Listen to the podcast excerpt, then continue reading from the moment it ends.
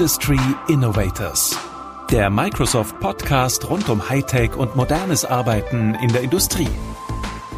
Hi und herzlich willkommen zu einer neuen Folge unseres Industry Innovators Podcast. Wir sind in der fünften Ausgabe unserer Special Edition rund um das Thema Leadership oder besser gesagt Leadershift. In den sechs Spezialfolgen widmen wir uns dem Thema, wie Unternehmen mit den neuen gesellschaftlichen Herausforderungen und Entwicklungen umgehen sollen. Entstanden sind die Folgen im Rahmen der neuen Eventreihe Microsoft To Go. In dieser Episode geht unsere Moderatorin Jara Hoffmann mit den Expertinnen der Frage nach, wie wir es heute schaffen, unsere Kunden an uns zu binden und wie wir eigentlich ihre Bedürfnisse erfüllen können. Und jetzt ganz viel Spaß beim Reinhören.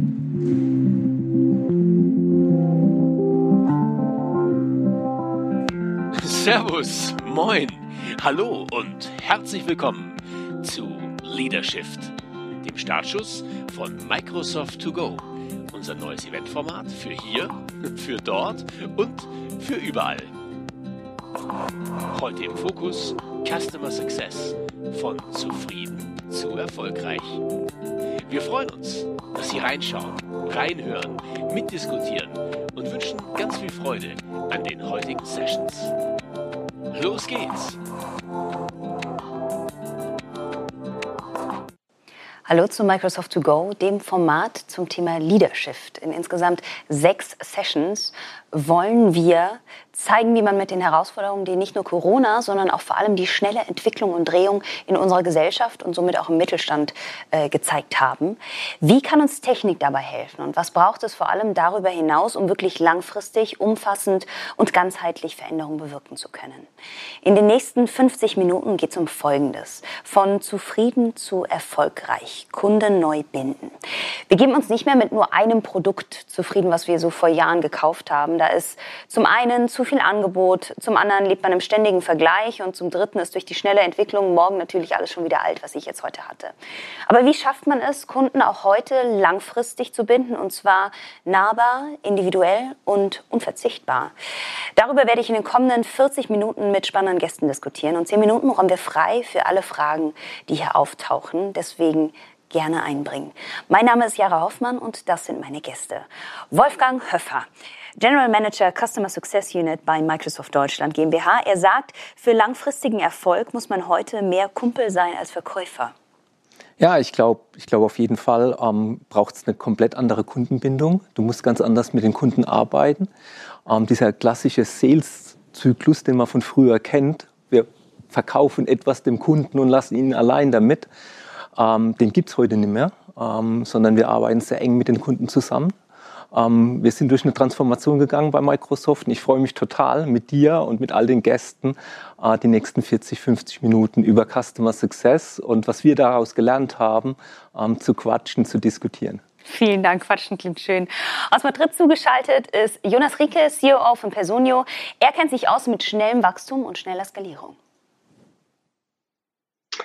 Hallo zusammen, äh, danke für die schnelle Intro, Jara. Ähm, freut mich sehr dabei zu sein. Und ähm, ja, in der Tat, ich habe äh, das große Glück, seit fünf Jahren, quasi seit Anfang an, ähm, Personio mitzuskalieren. Ähm, bin bei uns verantwortlich für alles, was ähm, kundenseitige Teams, Aufgaben, Aktivitäten angeht. Der Customer Success ist natürlich ein großer Bereich als eine Art Team da drin, aber für mich ist das viel mehr und eher die unterliegende Philosophie, wie wir als Unternehmen arbeiten müssen, äh, mit dem Kunden wirklich ähm, zentral in der Mitte.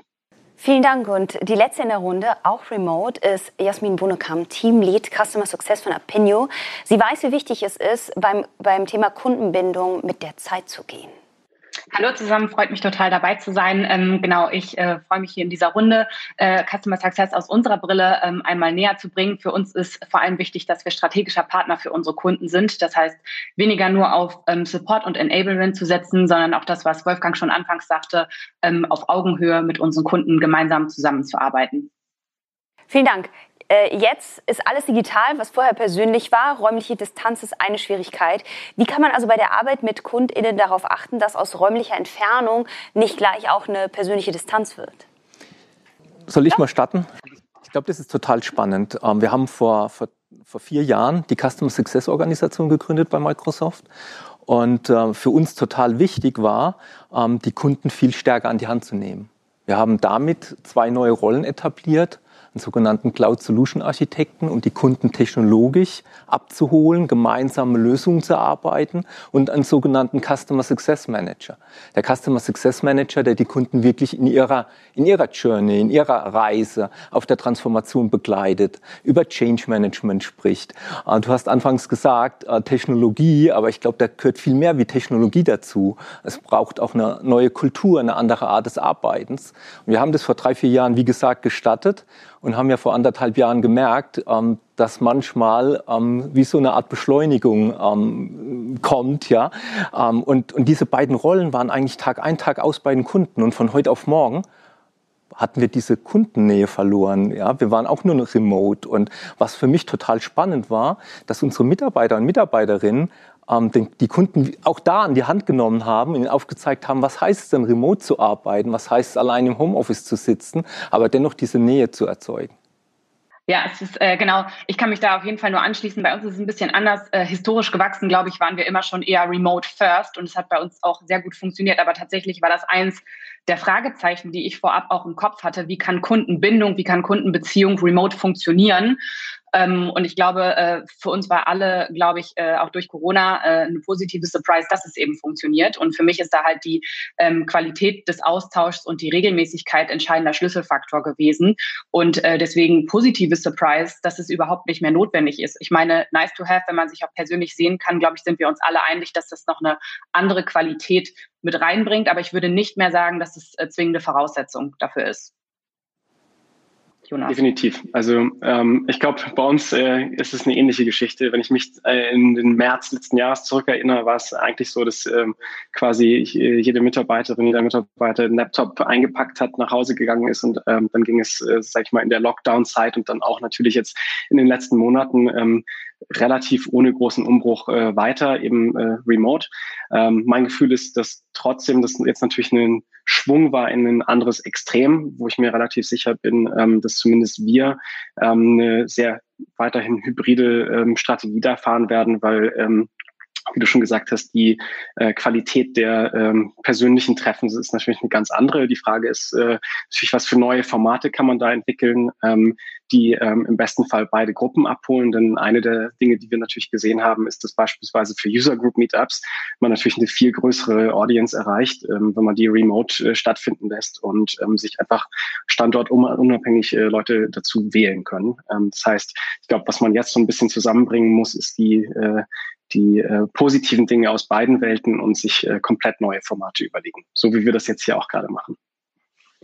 Ja, braucht natürlich auch eine gewisse, gewisse Disziplin. Ähm, also ich bin komplett bei euch, wenn ihr sagt, ähm, diese, diese Remote-Arbeit, dieses, ähm, komm, wir setzen mal schnell einen Teams-Call auf oder ähnliches, ersetzt auf keinen Fall dieses Mal zusammenkommen, ja, gemeinsam in einem Raum sitzen, an einem Schreibtisch, an einem Tisch, gemeinsam diskutieren, Flipchart und, und loszulegen. Aber ich glaube, es ist eine sehr, sehr gute Ergänzung. Und wenn, wenn ich eins vielleicht, gehört vielleicht nicht 100 Prozent zu Customer Success, aber wenn ich eins sagen darf an der Stelle, ähm, einen positiven Aspekt, den ich hatte, ich ganz persönlich in den letzten anderthalb Jahren, war, dass ich deutlich effizienter und, und wesentlich öfter Kundentermine, Kundenmeetings machen konnte wie früher. Weil die Kunden haben sich geöffnet, die haben gesagt, komm, lass uns auch gerne telefonieren, lass uns gerne einen Videocall machen. Und in der Vergangenheit bin ich für ein einstündiges Kundenmeeting irgendwo hier in der Republik, bin ich einen kompletten Tag gereist und jetzt kann ich zwei, drei, vier Kundenmeetings am Tag machen, weil die Kunden sich oft darauf einlassen, einfach mal zusammen einen Videocall aufzusetzen. Also vielleicht ein positiver Aspekt, was wir gelernt haben in den letzten anderthalb Tagen. Jahren nichts haben. Äh, letzten anderthalb das wäre natürlich ein schnelles Learning, ja. Aber nee, absolut richtig. Äh, ein weiterer Punkt ist ja auch noch, nicht nur, dass wir jetzt durch Corona so gelernt haben, aber auch dadurch beschleunigt. Es ist ja nicht mehr einfach nur so, ich verkaufe was und zack, fertig ist es irgendwie abgeschlossen, sondern man bleibt ja eher mit dabei. Ne? Man betreut eher, man ist, ist, ist eher ein Miteinander und ein Weiterentwickeln auch. Ähm, wie schafft man es, zu begleiten und dabei zu bleiben? Ja, vielleicht äh, starte start ich hier einmal ähm, mit dem Gedanken darum. Also ich glaube, der wichtigste Aspekt ähm, ist natürlich so die sind die ersten Tage oder die ersten Wochen gemeinsam mit den Kunden, wo es, ähm, glaube ich, wichtig ist, zum einen ähm, zu erklären, wie die bei uns jetzt in dem Fall die, die Plattform funktioniert, ähm, gleichzeitig aber äh, im Endeffekt, sag ich mal, Daten gut zu importieren, so dass äh, Kunden es nutzen können und im besten Fall halt möglichst schnell einen konkreten Nutzen daraus ziehen. Also ein Beispiel, was bei uns immer sehr gut funktioniert, ist, dass wir eine Funktion haben, über die man ähm, per E-Signature ähm, Verträge äh, zeichnen kann und in dem Fall sich extrem viel ähm, administrativen Aufwand spart mit Ausdrucken, Verschicken und so weiter, wodurch einfach äh, administrative Prozesse sehr äh, verschlankt werden und äh, mehr Zeit gewonnen wird dann eben für strategische Themen.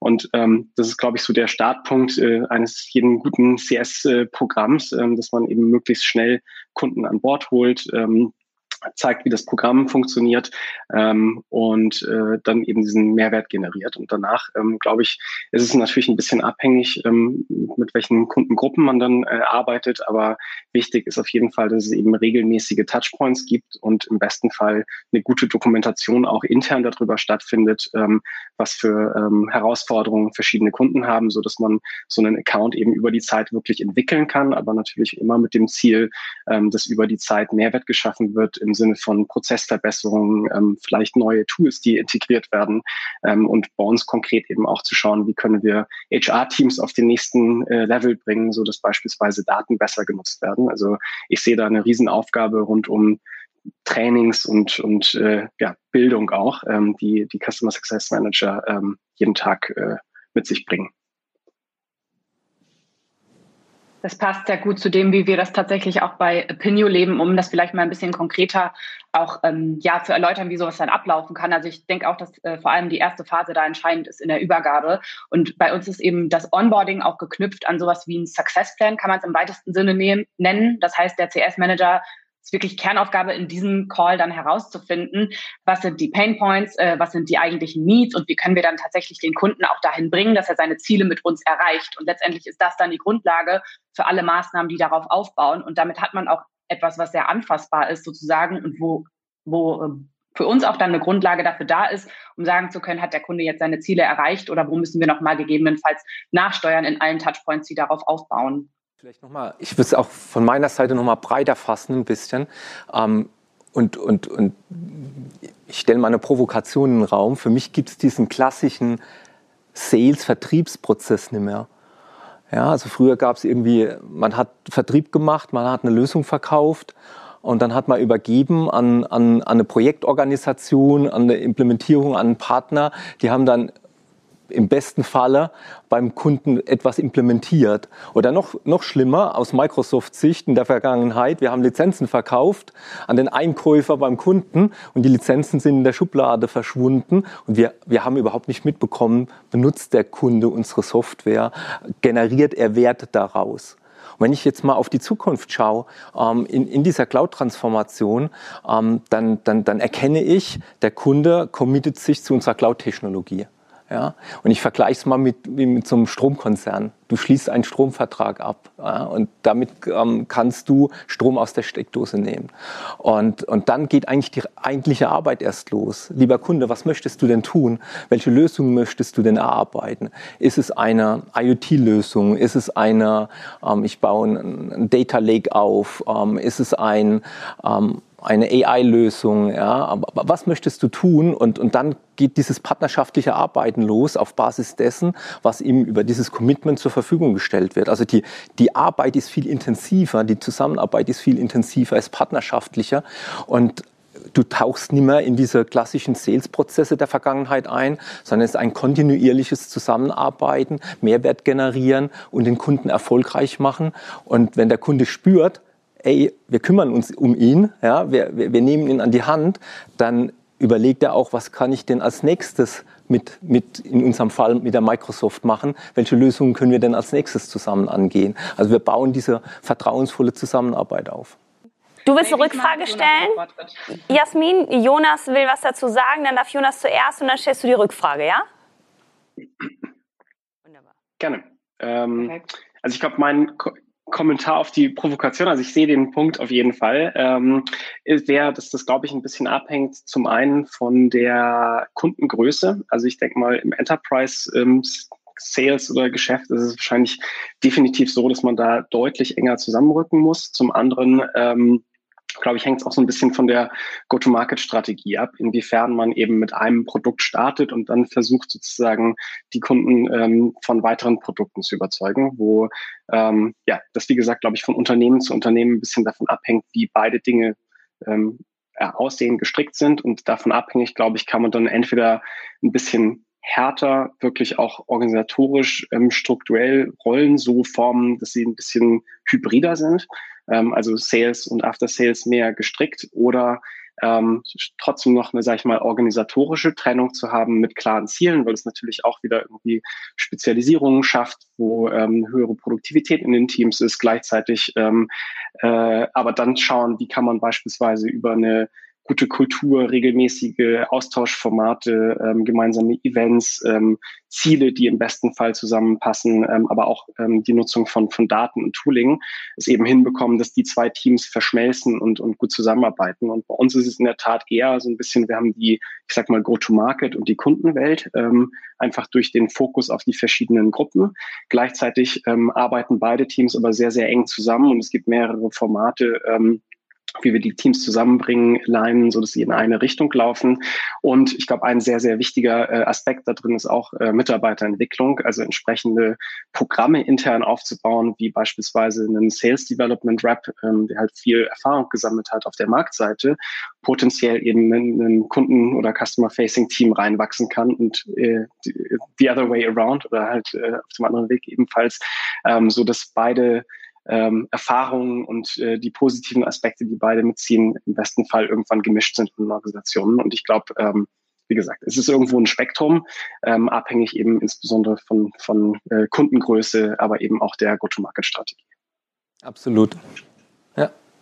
Jasmin. Mein Kommentar ähm, beziehungsweise Rückfrage, ja, geht in eine ähnliche Richtung, beziehungsweise um da nochmal anzuknüpfen, was Wolfgang auch eben sagte, weil irgendwie wird Customer Success ja jetzt häufig im Kontext Vertrieb, Sales und wie können wir das Maximum aus dem Kunden herausholen, ähm, verwendet. Äh, ja, agree, das ist auf jeden Fall eine sehr gute Kundenbindungs- und Expansion-Strategie.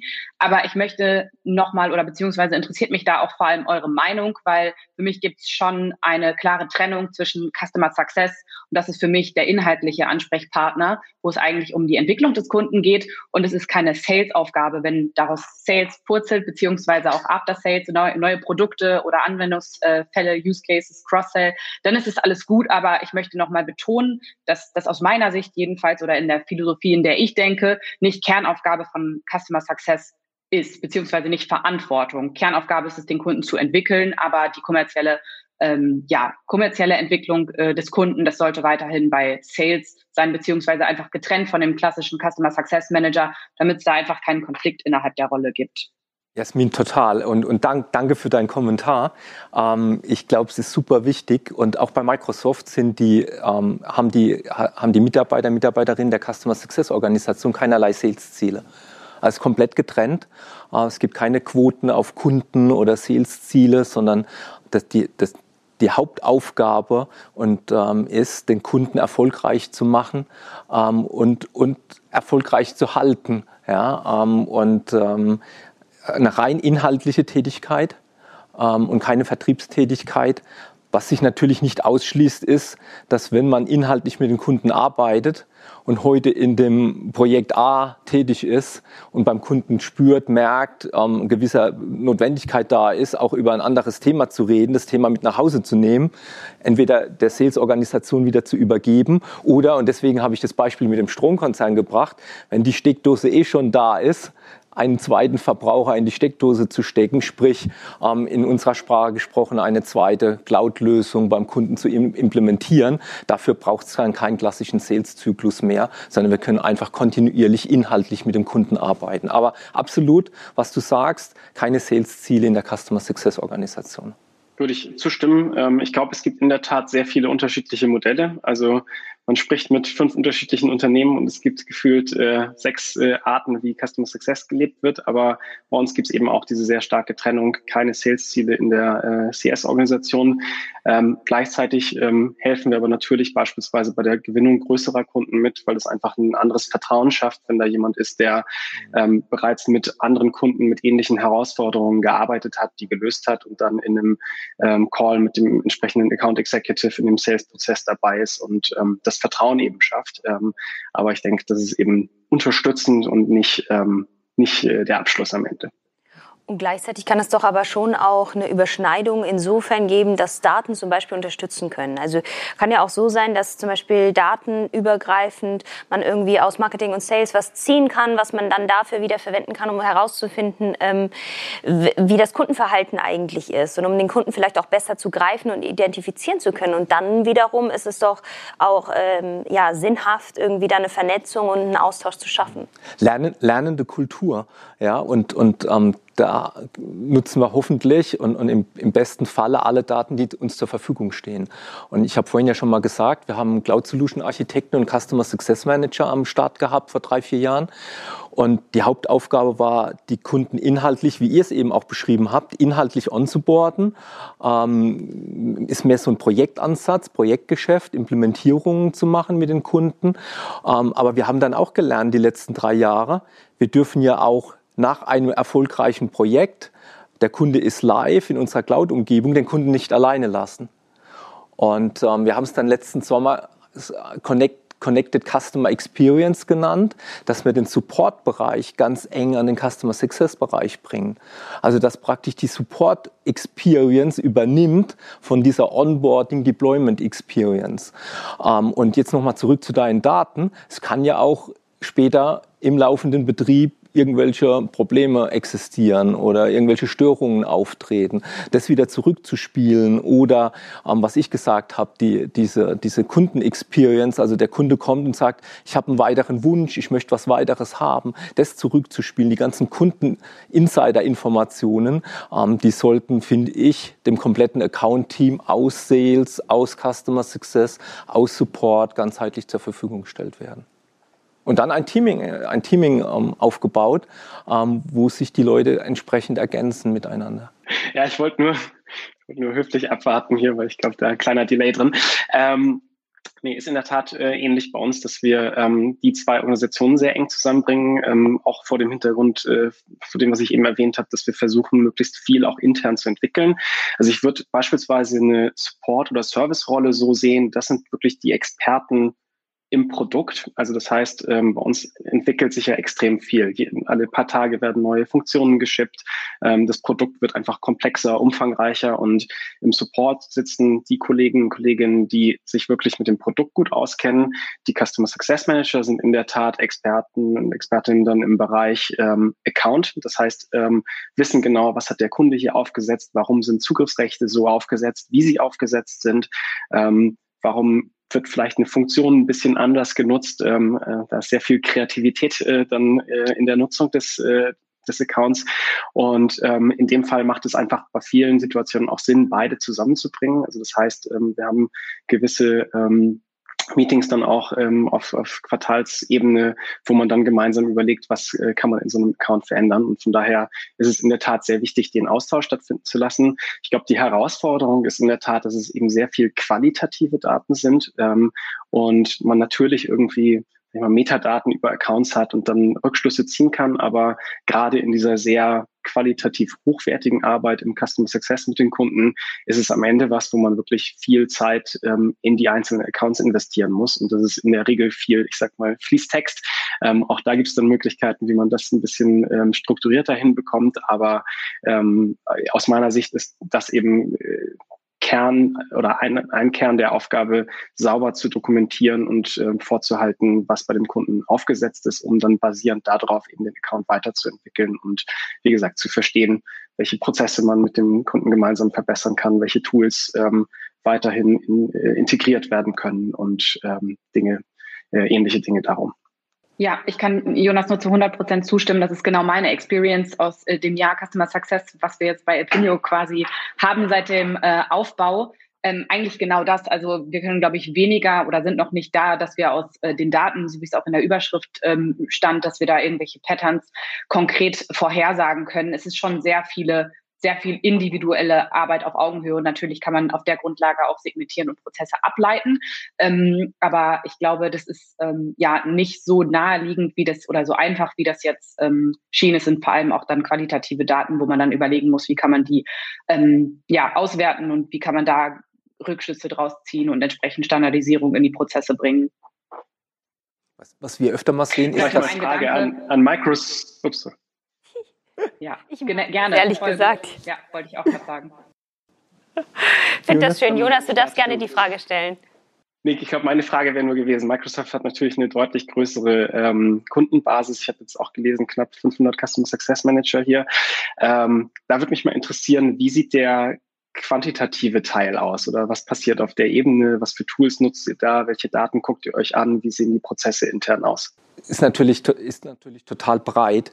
Ähm, wir, wir haben auf der einen Seite ähm, Account-Tool-Werkzeuge, ja, also wie, wie sieht der Kunde aus, ähm, auch was hat er heute lizenziert, ähm, welche, und wir, unser Portfolio ist ja sehr breit, ja, angefangen von Intelligent Cloud, unserer Azure-Plattform, ähm, wo du verschiedenste Infrastrukturlösungen hast, ähm, wo du eine SAP-Umgebung in die Microsoft Cloud bringen kannst, ein IoT-Szenario, Connected-Szenario aufbauen kannst, bis hin zu großen Data-Projekten, ähm, Data Lake-Projekten, Datenbanken in der Cloud, ähm, Applikationen in der Cloud. Also es ist super, super breit.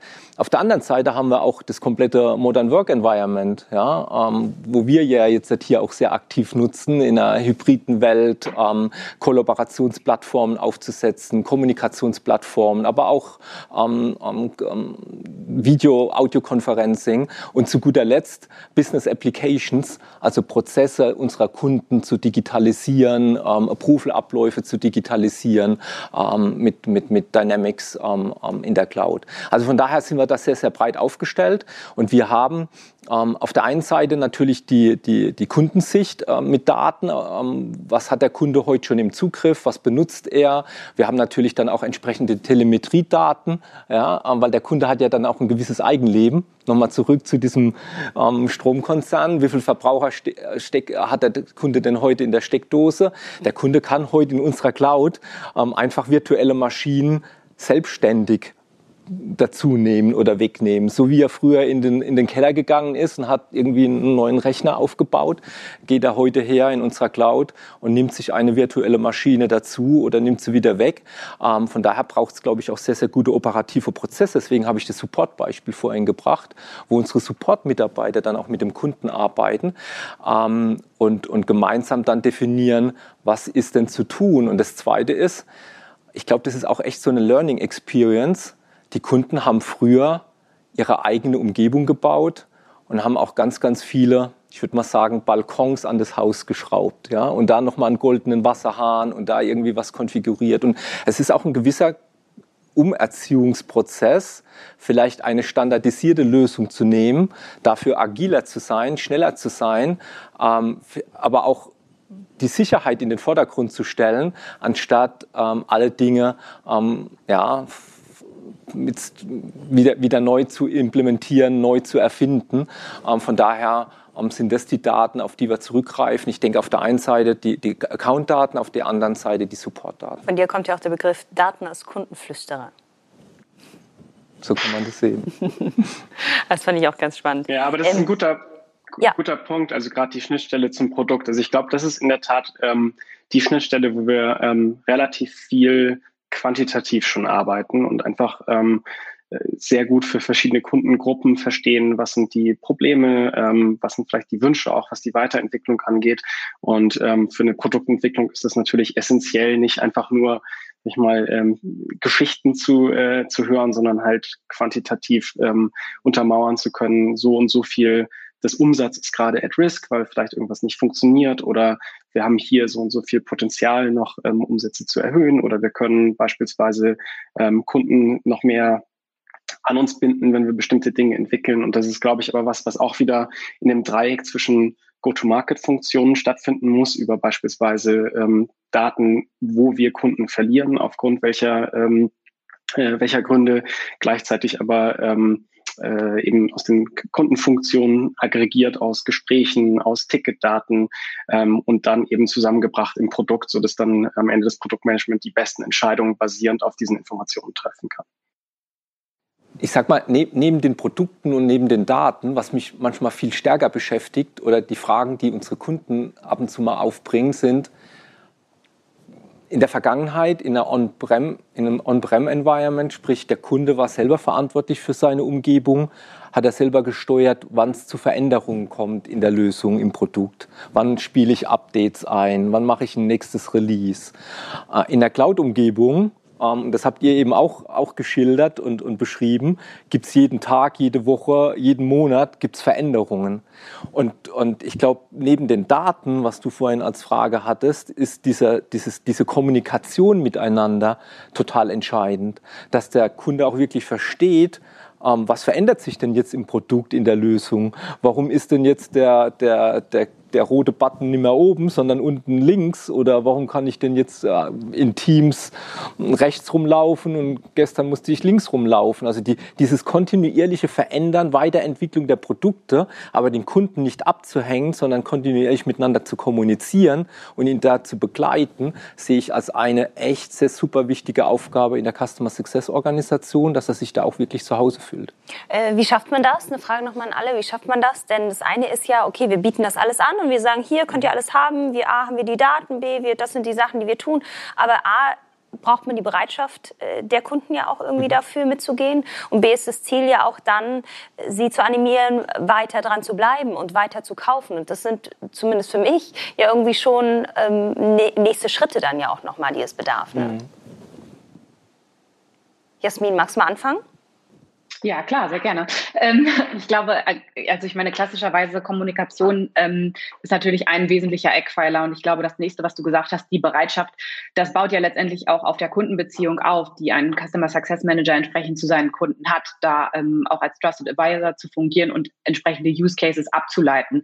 Ich meine, bei uns bei Opinion muss man wissen, wir verkaufen Marktforschung. Das heißt, der Mehrwert, der ergibt sich aus dem Tool, ja, aber der Mehrwert ergibt sich auch vor allem aus der Beratungsleistung. Das heißt, wenn ich dem Kunden sagen kann, welche Use Cases sich für ihn eignen und dadurch, dass unsere Kunden eben so unterschiedlich sind, ist es, glaube ich, schon wichtig, jedenfalls in dem Modell, in dem wir unterwegs sind und der Philosophie, der wir folgen, dann auch konkrete Anwendungsfälle für den Kunden zu schaffen, die mit ihm durchzusprechen und da einfach an den Start zu gehen und möglichst barrierefrei ähm, sowas entsprechend zu gestalten und auch nachzuverfolgen. Das ist dann nämlich der nächste Schritt, welchen Mehrwert das jetzt eigentlich gebracht hat und das eben quantifizierbar zu machen.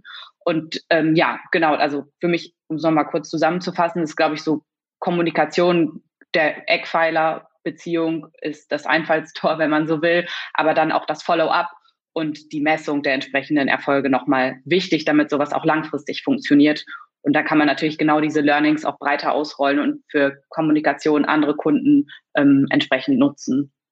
Also ich glaube, die Customer Success Organisation, zumindest bei uns, ist sehr stark fokussiert auf Einzelkunden. Also man kann grob sagen, ein Customer Success Manager ist für 10, maximal 15 Kunden verantwortlich.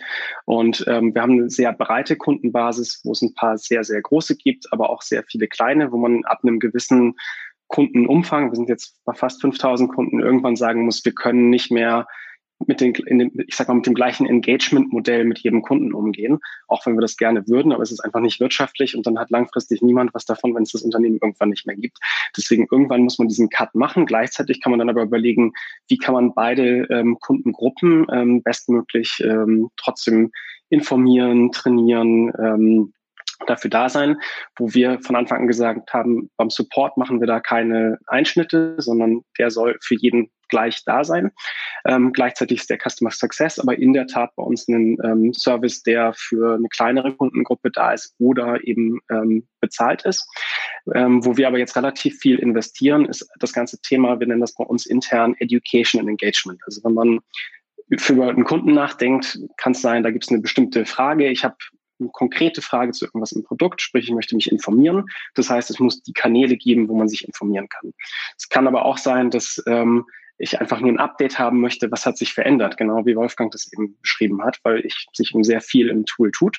Man kann aber genauso sagen, ähm, ich möchte eigentlich mit anderen äh, meiner Peers, bei anderen Kunden in Kontakt treten, um zu verstehen, wie lösen andere Kunden die Herausforderungen, die ich im HR habe. Und zuletzt kann man sagen, ich möchte mich irgendwie zertifizieren lassen und ein bisschen mehr einfach ähm, über das Tool, aber potenziell auch weitere Prozesse drumherum verstehen. Und das ist genau das, was wir mit dieser neuen Organisation jetzt seit knapp einem halben Jahr angehen. Und ich glaube, große Vorbilder sind da definitiv HubSpot, die ein sehr gutes Academy-Programm aufgebaut haben, Salesforce mit Trailhead, ähm, also auch so eine sehr ähm, umfangreiche äh, Lernlösung. Ähm, und in dem Team ist bei uns eben alles rund um die Community, rund um Kundenevents, ähm, rund um die Content-Produktion, aber auch die ähm, Distribution. Wir verschiedener Kanäle wie unserem Help Center, In-App-Touren, wo beispielsweise dann genau dieses Beispiel, der Button ist nicht mehr oben, sondern unten, man dann sehr ähm, spezifisch für Kundenaccounts eine kleine Nachricht reinspielen kann und genau erklären kann, warum ist der Button jetzt ähm, hier. Ähm, und zu guter Letzt eben ein Trainings- und Zertifizierungsprogramm aufzubauen. Erstmal on demand, langfristig aber sicherlich auch wieder in Person. Ähm, und somit ein sehr breites ähm, Feld an verschiedenen Content-Möglichkeiten zu schaffen, über die sich eben Kunden ähm, entsprechend über das Tool informieren können und gleichzeitig ähm, sozusagen in den Support-Teams ein Team zu haben, was wirklich outbound arbeitet mit dem Ziel, Adoption zu schaffen und zu verstehen, gibt es bestimmte Kundengruppen, die ähm, entweder das gesamte Tool oder vielleicht bestimmte Teile nicht so gut nutzen, zu verstehen, warum ist das so und dann mit einer konkreten Kampagne in Person sozusagen auf diese Kunden zuzugehen und zu versuchen, die, äh, die Adoption oder die Nutzung des Tools entsprechend nach oben ähm, zu, zu treiben und wiederum Mehrwert auch für den Kunden zu schaffen. Soll ich noch ergänzen? Wenn du möchtest, darfst du es gerne machen. Du musst. ähm, ich kann, ähm, möchte, nicht, möchte nicht alles wiederholen. Ich glaube, das ähnelt sich sehr, sehr stark. Ähm, was wir gemerkt haben am Anfang ist, dass ähm, Training und Readiness total wichtig ist dass die Kunden wirklich verstehen, sich in dieser Cloud-Landschaft, in dieser Welt zurechtzufinden und selber auch agieren zu können. Also das ist Teil des Onboardings, des Deployments, am Anfang wirklich diese Readiness-Maßnahmen aufzusetzen, bis hin zu Zertifizierungsprogrammen. Da Microsoft wirft ja manchmal da auch die Kunden mit zu und tot, ja, ähm, was, es, was man alles machen kann. Also das ist so der, der eine Aspekt. Ähm, und, und an der Stelle möchte ich nochmal werben für dieses Zusammenspiel zwischen Customer Success und Support weil die Support-Mitarbeiter bei uns bleiben dann auch wirklich bei den Kunden und sind ja dann auch da. Ähm, selbst wenn Deployment-Aufgaben oder Onboarding-Aufgaben abgeschlossen sind, sprich der Cloud Solution Architekt oder der Customer Success Manager vielleicht wieder ein Stück weit defokussiert, weil es gar nichts mehr zu tun gibt ja, beim Kunden, so ist der Kunde ja dann doch mit uns operativ verbunden weil wir arbeiten auf der gleichen Umgebung. Ähm, und die Support-Mitarbeiter helfen dann dem Kunden und spielen dann auch wieder an den Customer Success Manager zurück. Hey, ich glaube, der Kunde hat entweder A, einen neuen Ansprechpartner, helf, lass uns doch mal zusammen sicherstellen, dass auch da die Readiness-Maßnahmen ankommen, weil auch das Kundenenvironment verändert sich ja über die Zeit oder eine Reorg, äh, Umorganisation auf der Kundenseite, neue Player kommen dazu, ähm, diese, diese Lösung wieder zu transportieren. Und, und das Zweite halt, eventuell neue Lösungskomponenten zu implementieren. Also Kommunikation ist echt alles. Und wir haben da ein bisschen gelernt aus der, aus der Consulting-Welt, entsprechende Governance-Boards aufzusetzen und dann vielleicht auch in einem monatlichen Rhythmus zusammenzukommen und mit dem Kunden wie so eine Art Plan zu machen, was hast du denn zukünftig vor? Und da gehört, glaube ich, Vertrauen dazu, sich auch zu öffnen, gemeinsam über Pläne zu reden, über Weiterentwicklung zu reden, was möchte der Kunde inhaltlich erreichen, ähm, was sind aber auch Erfolgskriterien, weil dann können wir ihn, glaube ich, optimal unterstützen und dann bleibt er auch bei uns. Und unsere einfache Formel dahinter ist eigentlich, Customer Success oder Kundenerfolg ist gleich Microsoft-Erfolg. Weil wenn der Kunde erfolgreich ist, dann ist es ein, Selbstläufer, dann wird er automatisch weiter mit uns arbeiten. Und das kann man, diese quasi diese Lücke mit Microsoft-Erfolg kann man ja füllen jetzt mit dem eigenen Unternehmen und das vielleicht mitnehmen für die nächsten Tage und Wochen. Wir kommen mal zu unserer Fragerunde. Die erste Frage. Ich bin der Meinung, dass Unternehmen wie Microsoft einen großen Mehrwert für ihre Kunden anbieten können, indem man auch einen Peer-to-Peer-Austausch ermöglicht und fördert. Wie sehen die SpeakerInnen das? Welche Rolle spielen Unternehmen, ihre Kunden dazu zu ermutigen, mehr untereinander in den Austausch zu kommen und voneinander zu lernen? Wer möchte? Da du Microsoft eben genannt hast, kann ich ganz kurz schildern, was wir, was wir aufgebaut haben. Und da haben wir auch ehrlich gesagt ein bisschen bei der Konkurrenz äh, geschaut am Anfang, vor drei, vier, fünf Jahren, ähm, entsprechende Communities aufzusetzen. Ja, ähm, wir haben, arg haben wir gelernt, wir müssen technischer werden, technologischer mit unseren Kunden sprechen, wenn wir über gemeinsame Lösungen quatschen. Ähm, und wir haben geschaut, dass wir in sogenannten Usergruppen ja, ähm, die Mitarbeiter, Mitarbeiterinnen der Kunden zusammenbringen untereinander, damit die sich austauschen, was sie mit unseren Cloud-Lösungen erarbeitet haben, implementiert haben, wie erfolgreich das waren und sich auch gegenseitig helfen. Ähm, also diese Usergruppen, wir moderieren, aber die Kunden reden miteinander. Das ist echt eine super Plattform und wird, wird, wird, wird super gut angenommen. Weitere Stimmen. Jonas. Ja, ist bei uns in der Tat ähnlich. Ähm, wir haben jetzt vor, nicht ganz vor anderthalb Jahren die Community gelauncht, ähm, die sich jetzt auf knapp 3000 Nutzer ähm, entwickelt hat über die Zeit und war in der Tat eine sehr ähm, sinnvolle Investition, die wir da gemacht haben. Auch in ein Team natürlich dahinter, die äh, zum einen die Moderation übernimmt, aber gleichzeitig ähm, sich natürlich auch überlegt, wie können wir mit, mit Kunden engagieren ähm, über gute Fragen, die gestellt werden. Ähm, und gleichzeitig ist die Community für uns, sag ich mal, so ein bisschen dreigeteilt. Der eine Teil ist alles rund um, ich sag mal, Produktsupport, so dass wir im besten Fall viele, sag ich mal, Fragen, also im besten Fall jetzt keine Fragen, die irgendwie ähm, persönliche Daten beinhalten. Das ist natürlich ein sehr sensibles Thema bei uns mit HR-Daten, aber es gibt viele allgemeine Fragen, die da diskutiert werden, wo andere ähm, Nutzer mit vielleicht den gleichen Fragen die Antwort da schon finden. Der zweite Teil ist alles rund um ähm, ich sag mal, Produktweiterentwicklung, also eine offene Plattform zu schaffen, wo Kunden gemeinsam diskutieren können, wie soll eigentlich die Zukunft von HR-Software aussehen.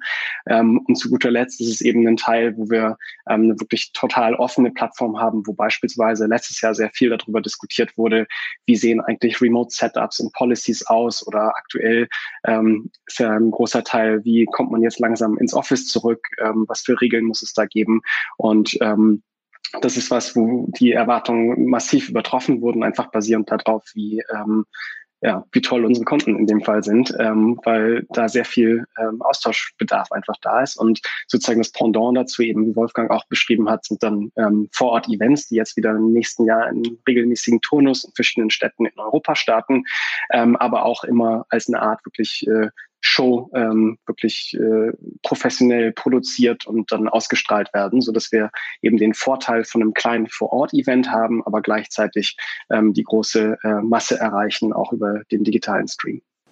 Magst du noch was dazu sagen? Bin ich gemeint, Jasmin? Ja, ich habe gesagt, Jasmin, magst du noch was dazu sagen? Sorry. Ach so, sorry, das habe ich nicht verstanden. Ja, gerne. Ich glaube, ähm, also äh, ich glaube, da seid ihr uns auf jeden Fall, was äh, die Skalierung angeht, einen großen Schritt voraus. Wir haben das vereinzelt äh, probiert und haben äh, Kunden miteinander vernetzt. Das hat auch schon super gut geklappt. Und ähm, natürlich im nächsten Schritt geht es darum, dann auch mehr Kunden miteinander zu vernetzen, beziehungsweise ich finde diesen Community-Building-Charakter total gut. Ich glaube, gerade in der Marktforschung ist es eher weniger Usus. Äh, ich glaube, dass unsere Kunden und Kundinnen da total von profitieren würden. Und wie gesagt, diese ersten Schritte, die wir da gemacht haben in Richtung Kundenvernetzung, das hat schon super gut geklappt, aber auch gerade Events ähm, vor Ort, da sehe ich äh, noch ähm, ja, massives Potenzial. Vielen Dank. Wir haben noch eine letzte Frage. Könnten Sie noch präziser werden, welche KPIs für die Customer Success Manager definiert sind? Wie wird der Erfolg des Kundenneubindens gemessen? Wir gehen einfach nochmal die Runde, genau. Jasmin ja, startet, dann Jonas, dann, dann Wolfgang. Ja. Ja, ich glaube, also ich meine, ich, ich glaube, das ist ja auch ein bisschen dann die Frage, wie richtet man ähm, Customer Success aus und was sind eigentlich Kernaufgaben eines Customer Success Managers? Ich will dazu kurz sagen, falls das eben noch nicht deutlich genug geworden ist, wir als Customer Success Manager bei Opinio, wir arbeiten eben mit unseren, mit den Kunden, die sich committen zusammen und eben in einem sehr engen Vertrauensverhältnis. Das heißt, das ist eine eher spitze Gruppe von, von Kunden, ähnlich wie auch von äh, Jonas eben bei Personio beschrieben. Es ist weniger der gesamte Kundenstamm. Und ich glaube, da gibt es verschiedene KPIs. Für, für uns ist halt am wichtigsten, ähm, ja, Usage auf jeden Fall. Ähm, natürlich Retention und Churn sind wichtig und ich würde im weitesten Sinne auch die Kundenzufriedenheit äh, als äh, Kern-KPI von uns ähm, noch nennen wollen. also NPS, was auch immer das dann sein mag äh, und in welchem Turnus man das äh, misst, aber ein, ein, Indikator für die Zufriedenheit. Aber für mich ist eigentlich das Wichtigste das Engagement und ähm, das Usage. Und wir sind halt, wie gesagt, relativ nah dran an den Kunden. Das heißt, das ermöglicht auch immer eine, also in, dem, in der Phase, in der wir uns befinden, ermöglicht das auch im Moment eine sehr, sehr zuverlässige Prediction. Jonas. Ja, kann ich für uns eigentlich unterschreiben. Ähm, das sind so die, die Kern-Areas. Also konkret, wenn man jetzt das gesamte CSM-Team anschaut, haben wir als ein Ziel die Attachment Rate. Also es gibt äh, bestimmte Definitionen an Kunden, wo wir sagen, die Kunden sollten den CSM-Service sozusagen ähm, gebucht haben. Wie gesagt, ist ein, ist ein bezahlter Service. Ähm, und das ist eins der Ziele. Ähm, das liegt aber eher in Kombination zwischen dem Account Management und dem CSM-Team. Das heißt, die CSM selber sind darauf nicht incentiviert, sondern die, das Incentive liegt zum einen auf der Retention. Ähm, das heißt sozusagen vor, über eine Periode, wie viele Kunden sind nach der Periode noch bei uns. Die Zahl ist logischerweise sehr hoch, ähm, weil wir aktuell da ähm, wenig, wenig Kunden verlieren und äh, äh in dem Fall äh, ja, würde ich sagen, sehr guten Job in dem Bereich machen.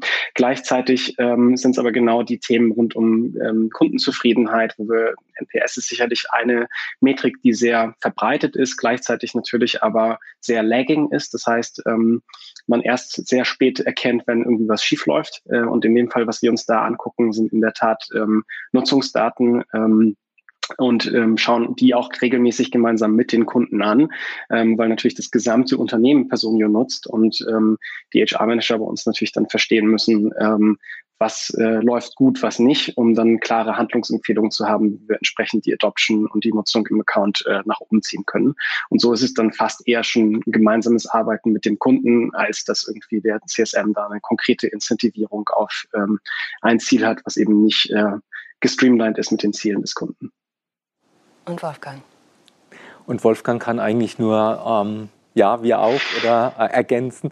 Ähm, Nutzungsdaten verschiedener Lösungskomponenten ist, ist ne, definitiv ein, ein, ein, Messkriterium für uns. Du, du hast vorhin Usage genannt. Ähm, da gucken wir natürlich drauf, weil wir glauben, dass wenn der Kunde zufriedener ist, auch die Nutzung selber steigt oder steigen sollte, steigen muss. Äh, absolut. Und was wir vor, vor zwei, drei Jahren uns überlegt haben, auch einzuführen, weiß nicht, ob ihr das auch tut, wir haben über sogenannte Leading Indicator gesprochen weil bei Nutzung oder bei Usage guckst du ja immer in den Rückspiegel wie viel hat der Kunde im letzten Monat verwendet. Ja? Ähm, und äh, Leading Indicators, damit meine ich, ähm, dass ein Customer Success Manager beispielsweise eine bestimmte Art von Workshop beim Kunden ähm, ausrollt oder macht oder um den Kunden erfolgreicher zu machen, um Neuerungen zu, zu, zu, zu präsentieren, um, um was gemeinsam zu erarbeiten inhaltlich. Also zum Beispiel so ein Workshop-Format. oder wir haben, wir haben haben im Modern Work Umfeld haben wir festgestellt, Mensch, wir müssen ja diese neue Welt des Arbeitens, des digitalen Miteinanderarbeiten, müssen wir zum Beispiel in die Vorstandsbüros bringen. Ja, jetzt die Vorstände. Vorstände von gestern haben sich ihre E-Mails ausdrucken lassen und bei Telefon ähm, anrufen sich verbinden lassen. Ja, ruf mir mal den Herrn Müller an. Ja, ähm, ich sitze in meinem Büro, kann es dann durchstellen. Ja, also schwarz-weiß wieder gemalt. Ich hoffe, es fühlt sich keiner angesprochen. Und wir haben dann festgestellt, Mensch, um an diese Art von Vorständen zu kommen, ja, die von der, der Welt von gestern, an wie kommen wir an die ran? Und dann haben wir festgestellt, hey, lass uns versuchen, in die Vorstands Vorzimmer zu gelangen. Die Assistentinnen, die Assistenten dieser Vorstände und lass die ähm, abholen und denen aufzeigen, wie arbeitet man denn morgen mit Teams, mit Kollaborationssoftware, mit OneNote, wie kann man denn Informationen sharen, wie kann man gemeinsam Videocall aufsetzen? Und haben diese Assistentinnen und Assistenten gemeinsam in einen Workshop zu Microsoft eingeladen, haben ihnen gezeigt, wie arbeiten wir denn bei Microsoft? Und die sind dann voller Elan und Energie und Passion heimgegangen, haben dann ihrem Vorstand gesagt, ey, das müssen wir ab morgen auch machen bei uns. Das meine ich mit Leading Indicators also ein bisschen zu steuern, ähm, wie wir die Kunden entwickeln wollen und dieses Werkzeug den Customer Success Managern mitgeben. Ähm, und da wieder die Philosophie dahinter, die Usage müsste sich dann eigentlich über Zeit einstellen, wenn wir die richtigen Schritte beim Kunden gegangen sind. Vielen, vielen Dank. Danke an die Runde, danke an alle Fragen und auch danke, dass ihr so vorsichtig immer wieder aufeinander Bezug genommen habt. Das war super. Ähm, ich gehe ganz kurz noch mal äh, zu den Takeaways, das Wichtigste zusammengefasst. Und zwar, Learning für Kundenbeziehungen sind keine persönlichen Treffen mehr notwendig. Verknüpfung Customer Success und Sales ja, aber keine Sales-Ziele für Customer Success Manager. Qualitative Daten stehen häufig im Vordergrund, quantitative Daten werden im Customer Success aber die Zukunft sein. Und zuletzt, Kommunikation mit dem Kunden wird gerade in der Remote-Welt immer wichtiger. Communities als eine gute Möglichkeit. Vielen, vielen Dank. Und wer bei den weiteren Sessions, bei der letzten dabei sein möchte, der kann sich gerne online anmelden. Ich sage bis zur nächsten Session und tschüss.